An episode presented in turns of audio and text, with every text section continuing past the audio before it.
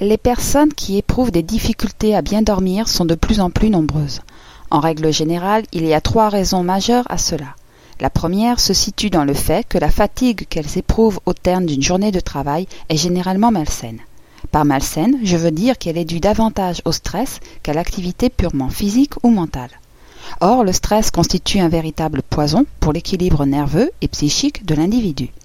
En tant que tel, il désorganise totalement son activité physiologique et psychologique, ce qui, entre autres, provoque des insomnies.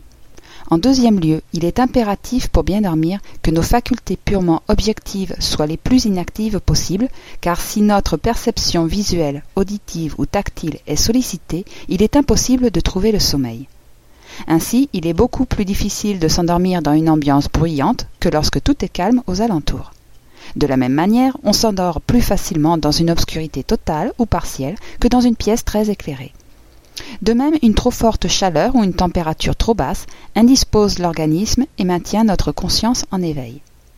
La troisième raison qui est à l'origine des troubles du sommeil se trouve dans le comportement mental qui précède les heures de repos.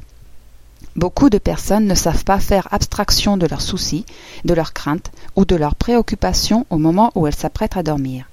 Ce faisant, elles perturbent leur équilibre mental et transmettent à leur subconscient des idées discordantes sur lesquelles lui-même va réfléchir au cours de la nuit.